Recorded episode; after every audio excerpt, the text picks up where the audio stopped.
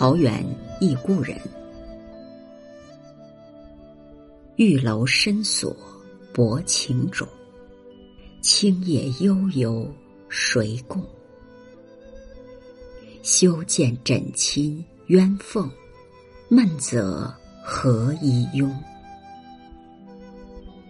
无端画角言成动，惊破一番新梦。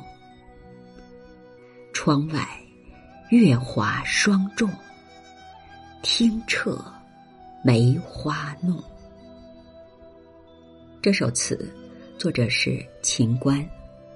玉楼，楼阁的美称。薄情种，在中国的传统文学中，一般称男子为薄情郎，在这里，薄情种指女子的夫婿。枕亲鸳凤，绣鸳鸯的枕头和绣凤凰的锦被，无端无故，没有来由。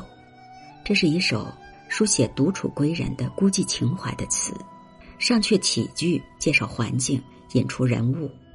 玉楼深锁薄情种，意味词中女子被薄情郎深锁于玉楼之中。古代女子藏于深闺之中，与外界接触少，夫婿外出后独守空闺，更有被深锁玉楼之感。紧接着，青叶悠悠谁共，便以情语。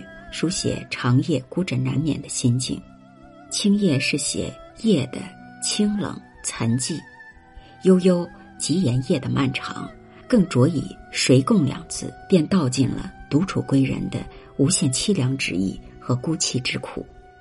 有以问句巧出，又渐引出相思之意。此时，他但见一双绣有鸳鸯的枕头，一床绣有凤凰的锦被，可此刻。成双成对的鸳鸯凤凰与独处的他是何等强烈的刺激，何其鲜明的对比！修建枕情鸳凤，以“修建”这两个字，既通俗又准确地描摹出女子的内心活动，贴切之至。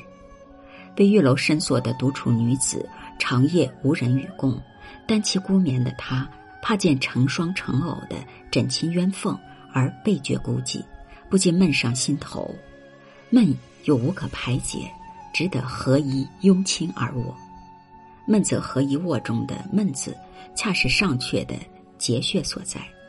则这个语助词最为新奇，顿感真挚贴切，极富生活气息。女主人公拥亲而卧，似乎睡着了，入梦了，似乎还梦得很甜美。但是美梦一时，他就被城门传来的画角声惊醒了。无端画角言成动，惊破一番新梦。这两句用句雅丽，和上阙的风格略异。末两句更是拓开一笔，由室内写到室外，境界全新。窗外月华霜重，词人绘室外的景象，同样写得极清朗，不过语言却更为雅丽脱俗。月光洒下清辉一片，地上。铺满浓重的白霜，月冷霜寒，境界何其凄清！这也正是女主人公心境的写照。她梦断凄厉的画角声，随之又传来哀怨的乐曲声《梅花弄》。听着《梅花弄》而曰彻，说明是从头到尾听到最后一遍，其辗转不寐，足可想见。至此。结尾两句以视觉和听觉两方面刻画出女主人公长夜不眠、苦闷难排的情景。这首词情致雅意，语言既雅又礼，堪称雅俗共赏。